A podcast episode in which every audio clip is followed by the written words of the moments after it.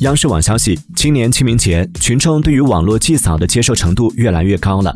记者从民政部获悉。清明节假期首日，全国一共有两千三百零四个网络祭扫平台，网络祭扫群众六百九十五万人次，比去年同期增长了百分之二百七十五点七。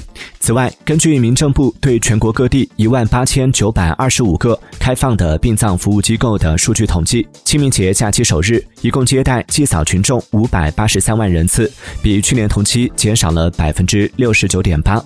全国各地共计一万八千零一十一个殡葬服。务。五机构因疫情分级防控要求没有开放。